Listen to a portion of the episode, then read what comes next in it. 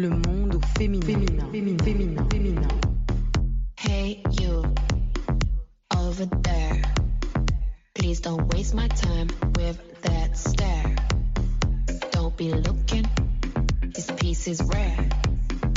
I'm too cool for school, I know it's not fair. Chères auditrices, chers auditeurs, bienvenue à l'écoute de l'émission hebdomadaire de VOA Afrique, Le Monde au féminin. Parole de femme. Nous sommes avec Amsatou Sidibé, juriste, docteur en droit, première femme sénégalaise agrégée en sciences juridiques et politiques, première femme candidate à une présidentielle au Sénégal, première femme membre de l'Observatoire national des élections, militante des droits humains et en particulier des femmes. Professeur, merci beaucoup d'être avec nous dans Le Monde au féminin de VOA Afrique. Bonjour Nathalie. Je viens de rappeler que vous êtes une femme précurseur dans bien des domaines. Quel regard portez-vous aujourd'hui sur le fait que vous ayez été la première femme à avoir accompli telle ou telle chose? Être la première n'a jamais été un objectif pour moi. C'est la résultante d'une série de réalisations que j'ai pu effectuer dans un timing indépendant de ma volonté. J'ai juste jugé nécessaire de mener des actions qui m'ont valu la station pionnière. C'est un pur concours de circonstances. À ce propos, vous avez un parcours professionnel remarquable. Si l'on vous demandait de le résumer pour n'en faire ressortir que l'essentiel, que diriez-vous? Au plan académique, euh, j'ai enseigné à l'université Cheikh Anta de Dakar pendant presque 40 années et j'ai formé énormément de cadres qui occupent les postes les plus élevés dans le pays ou ailleurs en Afrique. Alors, j'ai pu passer mon doctorat d'État à l'Université de Paris 2, Panthéon-Sorbonne en 1987. J'ai été agrégée en sciences juridiques et politiques en 1993. Ensuite, j'étais professeur titulaire et en fin de classe exceptionnelle parallèlement à l'enseignement à la faculté pour les étudiants en sciences juridiques et politiques, j'ai dirigé l'Institut des droits de l'homme et de la paix de l'UCAD pendant près de 20 ans, 10 ans en tant que directrice de la formation et 10 ans en tant que directrice générale. Et enfin, je peux dire euh, au niveau de ma carrière professionnelle que j'ai été le ministre conseiller de l'actuel président de la République Macky Sall de 2013 à 2016 et je me suis occupée spécialement des droits humains et de la paix.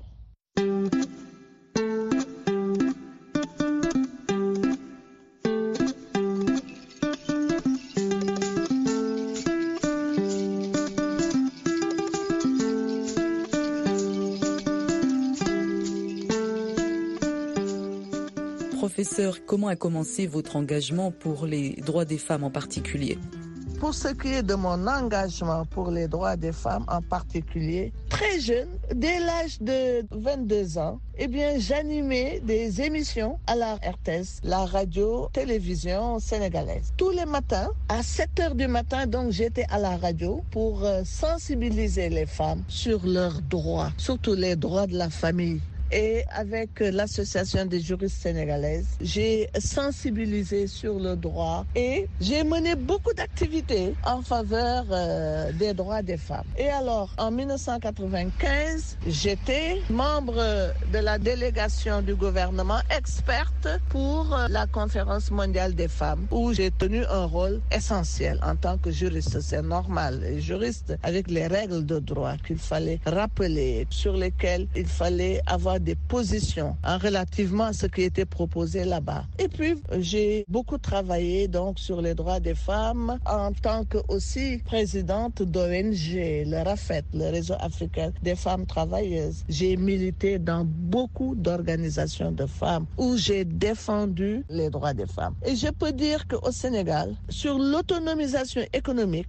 politique et sociale des femmes, je fais partie des pionnières avec d'autres femmes, évidemment, Et puis la loi sur la parité, il faut le rappeler, est née dans mon bureau quand j'étais directrice de l'Institut des droits de l'homme et de la paix. La loi contre les violences faites aux femmes a été largement inspirée d'une étude que j'avais faite avec la Fondation Ebert et les femmes parlementaires sur les violences faites aux femmes. C'est cette loi-là qui a été élaborée en 1999 et qui est appliquée jusqu'ici, sans compter d'autres lois, la loi sur la santé de la reproduction, par exemple. Quant à l'application des droits, je participe à toutes les activités pratiquement qui concernent ce domaine.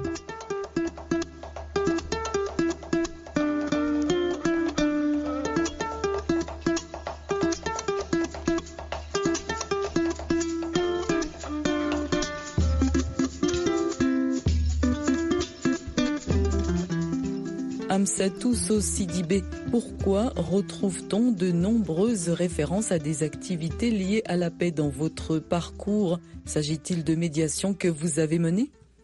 Au niveau de l'Institut des droits de l'homme et de la paix, j'ai enseigné la paix et j'ai mis en pratique mes enseignements. Chaque fois qu'il y avait des conflits dans mon pays ou ailleurs, eh bien, j'intervenais pour que la paix règne. Dans le milieu euh, scolaire et universitaire, vous savez, il y a beaucoup de conflits, mais en créant SOS droit à l'éducation, j'ai pu apporter des solutions à des crises graves au niveau des écoles et de l'université. Dans le milieu professionnel, j'ai réconcilié des employés avec leurs employeurs. Par exemple, des femmes qui étaient en grève de la faim pendant deux mois. Eh bien, Dieu a fait que j'ai pu régler le problème et elles ont arrêté leur grève de la faim. Et en tout cas, énormément de médiation dans le milieu professionnel. Et pour la paix en Casamance, vous savez, hein, je crois que j'ai joué un rôle fondamental. Étant ministre conseiller, du président Macky Sall, j'avais préféré me rendre en Casamance pour que la paix y règne. Donc, je suis comptable de l'accalmie que l'on retrouve aujourd'hui euh, en Casamance parce que je suis allé avec le dévers, espace, dialogue, vérité, réconciliation pour la paix définitive en Casamance. Un groupe de personnes engagées. Nous sommes allés vers les communautés. Nous avons parlé aux communautés, à tous les acteurs, même aux forces de défense et de sécurité. Nous avons parlé aux femmes du bois sacré et Dieu merci, aujourd'hui, le résultat, c'est qu'il y a une accalmie en Casamance. Et puis même en Côte d'Ivoire, les Nations Unies m'avaient demandé d'accompagner le professeur Albert Tevodjere, qui était chargé de voir quelles sont les causes du conflit et quelles pourraient être les solutions idoines pour y arriver. Eh bien, j'ai passé des séjours en Côte d'Ivoire pour travailler autour de cette paix.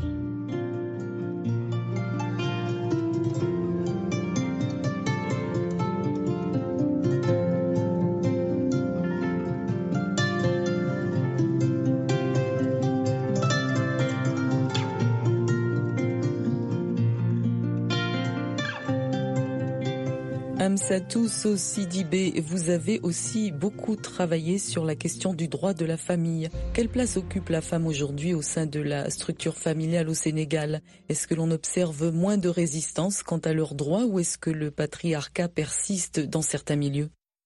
Alors, la place que occupe la femme dans la famille aujourd'hui, je dis que dans la pratique, dans l'effectivité, la femme joue un rôle fondamental parce que c'est elle la colonne vertébrale des familles. Sans la femme, eh bien, je crois que la marche de la famille est, est difficile. Maintenant, c'est au niveau de leurs droits que le problème se pose. Les règles de droit sont en principe égalitaires, sauf exception. Mais là, les mentalités ne bougent pas tellement. Parce que souvent, on n'a pas conscience de ce que la femme a tel ou tel droit que la règle de droit lui confère. Facilement, on peut considérer que c'est pour tout le monde sauf pour les femmes. Bon, ça c'est un autre problème. Comment faire pour régler ça? Évidemment, il faut continuer la sensibilisation. Il faut informer. C'est l'IEC. L'information, l'éducation et euh, la communication. C'est ça qui va permettre de faire savoir que les femmes sont des êtres humains qui ont des droits universels, qui sont les mêmes droits pour tout le monde et qu'il faut accepter qu'elles aient ces droits-là et qu'on les mette en œuvre. Parce que même dans la justice, on sent que les juges sont de purs produits de la société et on sent souvent que les juges ne peuvent pas comprendre que les femmes ont des droits. Prenons le cas du harcèlement sexuel. C'est tellement difficile à mettre en œuvre dans nos pays, y compris au Sénégal. Et même le viol, c'est une question qui est difficile à mettre en œuvre. La lutte doit être poursuivie. Il faut que tout le monde comprenne que les droits des femmes sont des droits universels. Elles y ont droit. C'est les droits humains des femmes. Voilà, c'est tout. Le patriarcat, c'est vrai, il a joué un rôle de réduction des droits. Parce que nous, en Afrique, ce que nous avons connu avant, c'était le matriarcat qui donnait aux femmes des pouvoirs.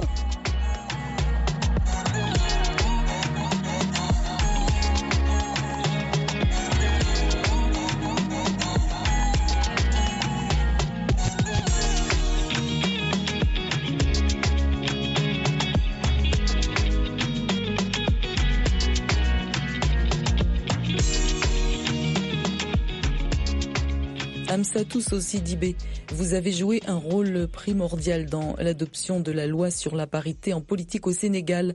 Qu'en est-il aujourd'hui et quelle est la portée de cette loi? Alors la parité, elle est née dans mon bureau avec une jeune femme qui s'appelle Fatou Kamara. Euh, nous avons transmis euh, aux ONG, euh, aux associations de femmes, aux différentes organisations qui s'intéressent à la question des femmes. D'abord un courrier, ensuite une première mouture qui est à l'origine de la loi sur la parité. Maintenant, au niveau de l'Assemblée nationale, nous n'avons pas la parité totale, mais il y a environ 44% de femmes à l'Assemblée nationale. Et puis, l'Observatoire national des élections est en train de tout faire pour que eh bien, la parité soit respectée dans tous les bureaux, y compris au bureau de l'Assemblée nationale, mais dans les bureaux municipaux, parce qu'il y a une hésitation ou en tout cas parfois un manque de volonté pour assurer la parité dans les bureaux au niveau municipal et départemental, mais ça se corrige et il ne reste pratiquement plus grand-chose puisque les cours d'appel elles-mêmes ont rappelé que les bureaux des conseillers municipaux et départementaux doivent être paritaires.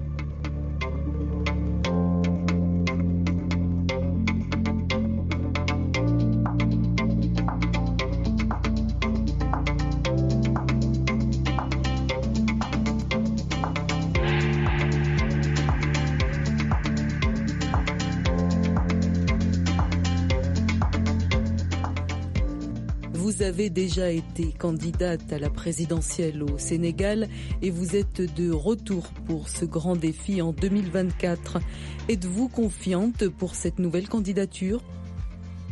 Oui, parce que les socialistes ont échoué, les libéraux ont échoué, en ne répondant pas aux questions de notre société. La gauche se cherche et une bonne frange de la société civile est au point mort depuis qu'elle a rompu avec son message originel. Moi, je propose une voie nouvelle depuis une dizaine d'années. C'est la troisième voie politique qui est la voie citoyenne, qui bannit le culte de la médiocrité, de la malgouvernance et qui restaure l'espoir espoir associé au mérite et qui renforce les perspectives citoyennes. La voie citoyenne qui met le citoyen au devant de tout, au centre des préoccupations. Et il y a beaucoup de Sénégalais et de Sénégalaises qui se retrouvent dans cette voie et qui rejettent la bipolarisation que nous avons vécue depuis pouvoir opposition avec des confrontations, des violences atroces sans s'occuper de ce qui est essentiel, c'est-à-dire les citoyens. Donc j'ai confiance.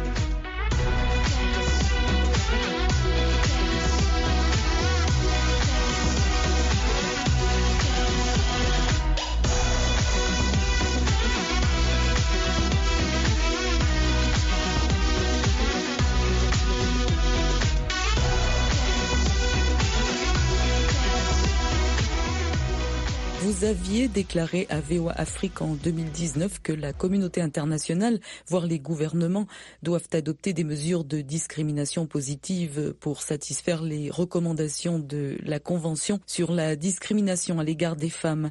Hormis la question de la parité, y a-t-il des mesures particulières au Sénégal pour permettre aux femmes d'être sur un même plan d'égalité compétitive que les hommes? Oui, j'ai toujours parlé de l'appui nécessaire en tenant compte de la Convention des Nations Unies pour l'élimination de toutes les discriminations à l'égard des femmes. L'article 4 qui prévoit la discrimination positive. Vous savez, les plus pauvres, ce sont les femmes. Et en matière politique, il faut des moyens.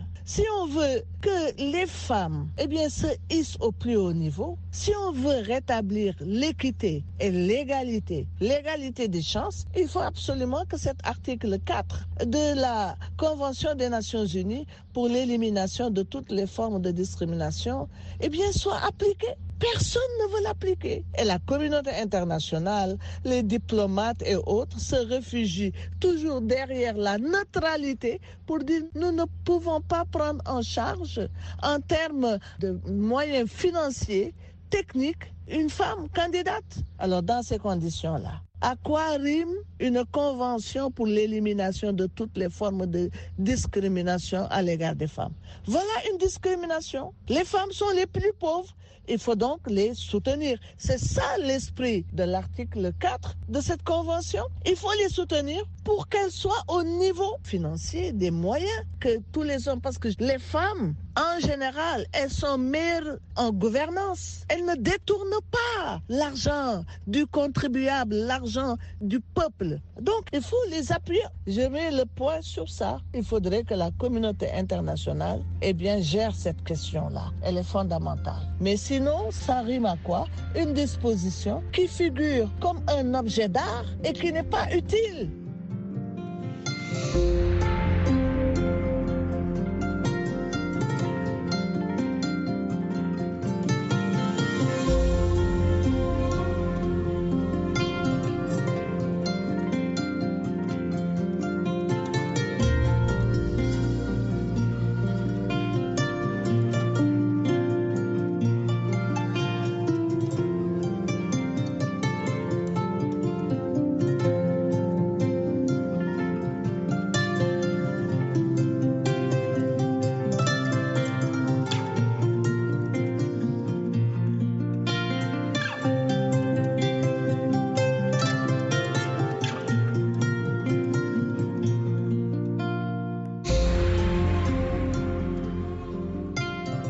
Constatez-vous lors de vos déplacements sur le terrain? Quelle est l'image qui vous est renvoyée sur votre candidature en tant que femme?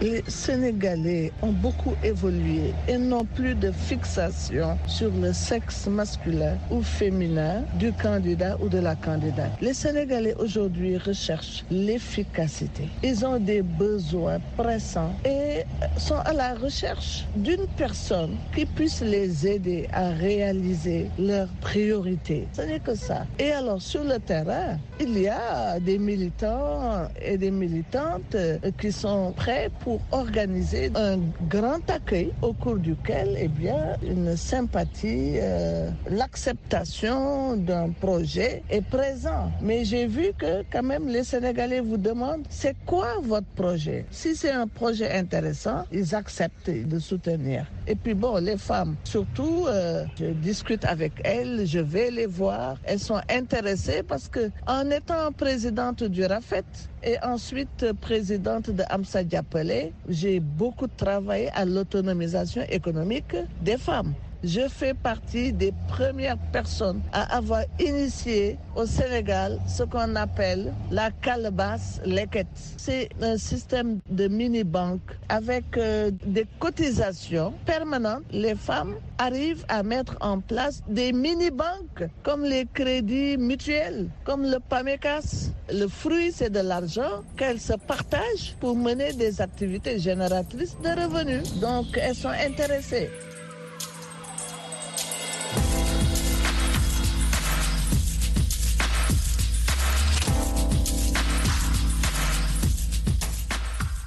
Amsatou Sidibé, il est rare qu'une femme soit élue à la tête d'un pays malgré l'augmentation de candidatures féminines hein, dans le monde. Cela démontre que femmes et hommes votent largement pour des hommes quels qu'ils soient. Pourquoi si peu de confiance vis-à-vis -vis de la femme et comment y remédier? Je pense que les mentalités sont en train de changer au Sénégal. Hein. Moi, ma candidature, elle est portée par des acteurs politiques, euh, partis politiques, mouvements, une bonne partie de la société civile et aussi et surtout par des chefs religieux. Maintenant, beaucoup de chefs religieux ont changé de point de vue relativement à la participation des femmes au plus haut niveau. Vous savez ce qui importe ce sont les qualités intrinsèques du candidat ou de la candidate. On ne va pas mettre côte à côte un homme et une femme. La femme a tout le leadership avec les savoirs, les connaissances, le savoir-faire, donc la qualité, la compétence, le savoir-être avec les valeurs, à côté de quelqu'un qui n'a pas le savoir, qui n'a pas le savoir-faire, qui n'a pas le savoir-être, et dire qu'on va quand même choisir le monsieur et laisser la femme, quel gâchis, quelle perte. Et donc, ce n'est même plus une question de cette personne et un homme ou une femme, mais c'est de dire que telle personne est en mesure de remettre les citoyens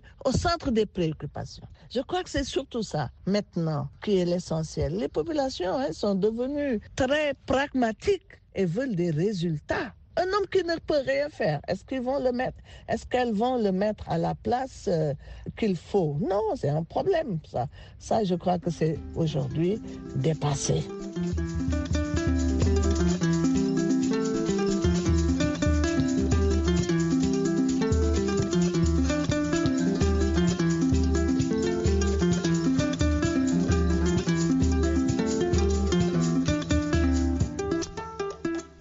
Amsatou Sidibé. Selon vous, serait-il concevable aujourd'hui que plusieurs hommes s'alignent derrière une femme au second tour d'une présidentielle au Sénégal? Mais pourquoi pas? Quand on parle de leadership, il y a énormément de femmes qui en ont plus que les hommes. L'engagement, le sens de la redevabilité. Pourquoi est-ce que des femmes qui remplissent ces conditions-là ne pourraient pas être portées par des hommes? Au second tour, je ne vois pas pourquoi est-ce que des candidats hommes ne pourraient pas soutenir une candidature féminine. Encore une fois, ce qui importe, ce sont les résultats. En 2012, j'ai brisé un plafond de verre. C'était la première candidature d'une femme dans l'histoire de notre pays. Eh bien, peut-être que pour moi, pour la candidate que j'étais, c'était un petit pas, mais c'était aussi un grand pas pour la démocratie sénégalaise. Beaucoup de femmes aujourd'hui osent se présenter à l'élection présidentielle. Quels sont les critères de la collecte de parrainage?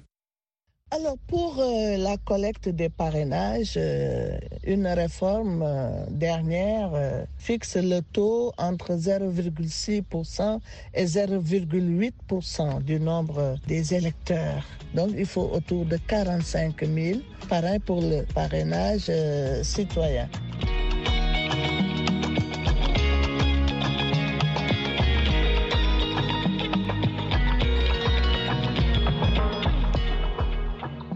Comment encourager la participation des femmes en politique et les amener à comprendre l'importance de leur présence?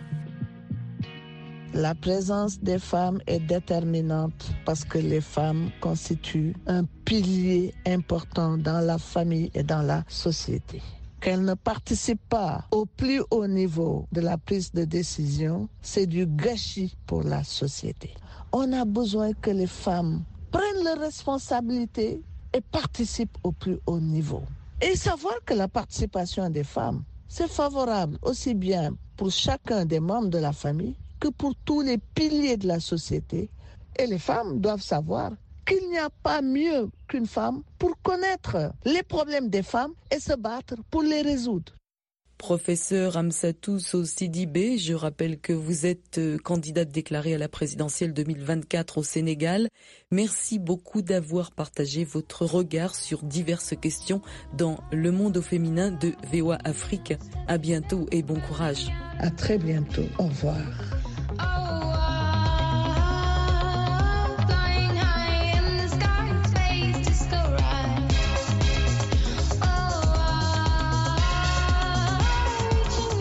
Merci. Beaucoup d'avoir écouté Le Monde au féminin de VOA Afrique. C'était Nathalie Barge avec vous. On reste en contact. Bon courage et à très bientôt.